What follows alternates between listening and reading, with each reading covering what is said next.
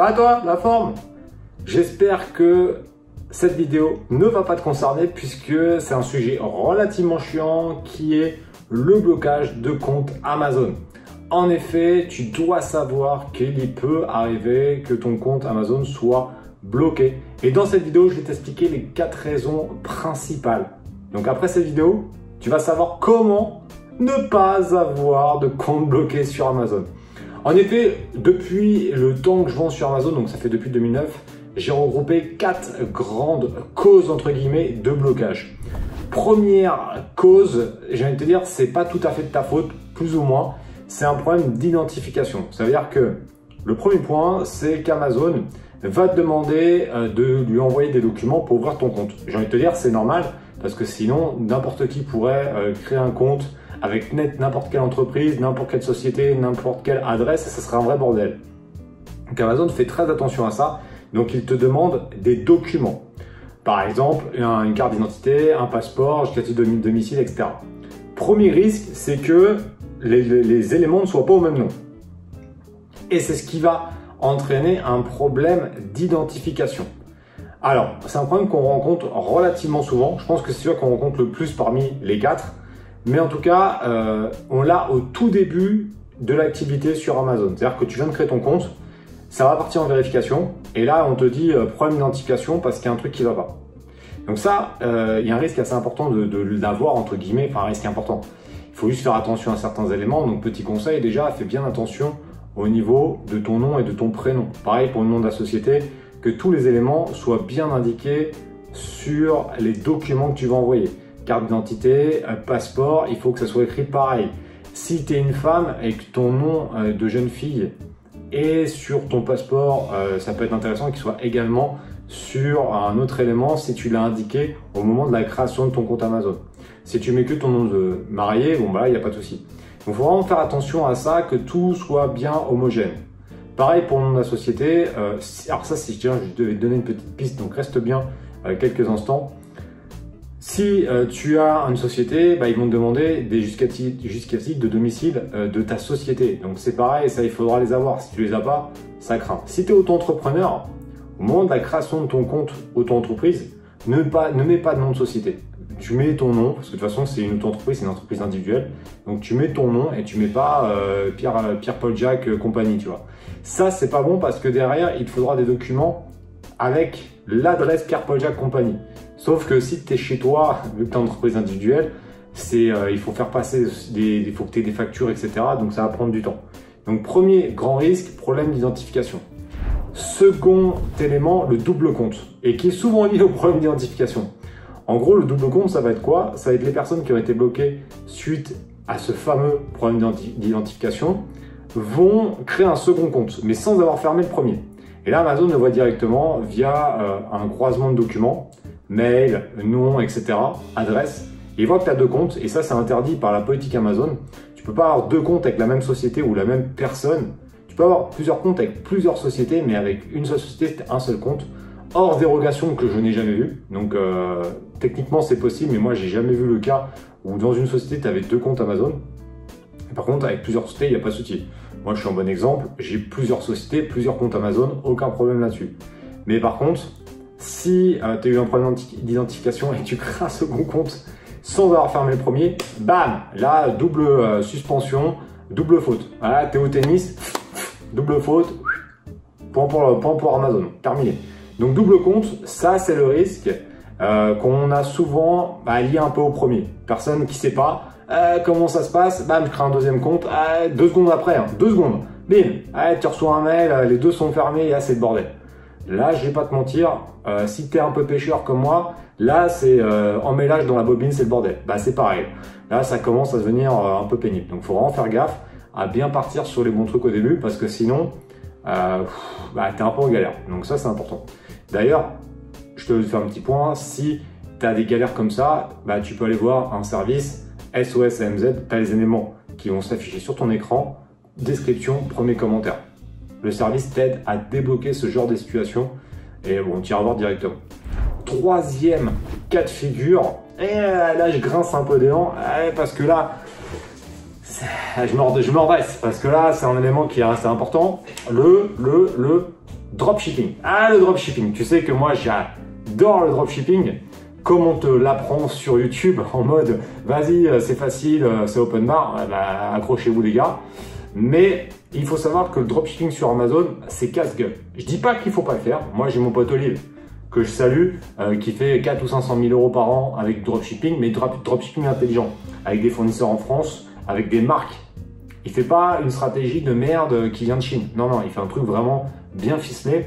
Et là, ça tourne. Mais là, c'est dropshipping euh, aux petits oignons. C'est pas dropshipping euh, AliExpress ou agent, je sais pas quoi. Non, non. C'est du vrai dropshipping avec des marques connues, etc. Un autre délire. Mais là, il faut être un peu, il faut être un peu connaisseur dans son domaine pour avoir ça. Si tu fais du dropshipping en mode, chose que j'avais parlé dans une vidéo avec euh, des sites, bah, tu iras voir directement la vidéo qui va s'afficher là-haut. Euh, ça, ça pue. Ça, ça pue parce que c'est trop facile. Et quand c'est trop facile en général, c'est pas bon. C'est-à-dire que tout le monde peut le faire. Et là, c'est le cas de, de, du site. Bah, tu iras voir directement la vidéo. T'achètes sur Spa. Tu, tu mets les produits qui sont sur ce site-là et dès que tu as des ventes, tu les achètes pour les renvoyer. Et ça, ça pue. Hein. Ça, tu te fais voler en deux-deux. Petite pensée à Noël.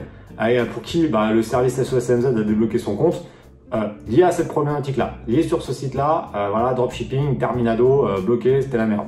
Donc dropshipping, on peut le faire sur Amazon, mais il faut le faire de manière intelligente et déjà avoir des délais d'envoi très courts. Si c'est sur 15 jours, c'est mort. C'est mort parce qu'Amazon, ils vont pas kiffer, donc tu vas être en expédié par le vendeur, et ça c'est ce que je vais t'expliquer à la fin de cette vidéo. Une petite astuce, une ou deux petites astuces déjà pour simplifier la vente sur Amazon et éviter à 99% les problèmes. Donc déjà, le fait d'être un expédié par le vendeur, euh, tu, tu te risques à beaucoup plus de, choses déjà. Deuxièmement, euh, bah, tu vas rien vendre. Un, acheteur sur Amazon ne va pas attendre 15 jours. Hier, petit, toi, je te fais une petite euh, parenthèse. Hier, je cherchais un truc. Ah, pour la pêche en ce moment, bah, si tu me suis sur Instagram, tu sais qu'en ce moment, je suis à fond sur la pêche. je cherche un truc, je tombe sur Amazon, dès 7 jours. Laisse tomber, je suis allé en magasin. 7 jours, pour moi, c'est impossible. Euh, autant, aucun intérêt d'attendre 7 euh, jours sur Internet. Encore moins quand tu un acheteur sur Amazon. Les gars, ils veulent tout rapide.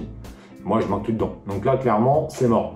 Donc c'est chaud. Dropshipping, attention, attention, Artung Artung. Parce que là, tu peux vite te prendre une baffe dans la tronche.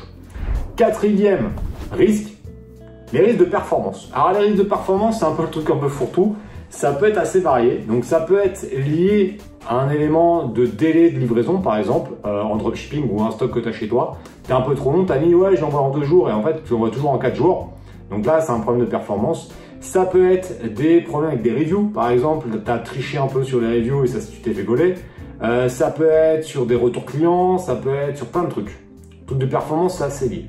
En général, si tu respectes les deux règles que je vais te dire maintenant, tu n'aura pas de problème de performance.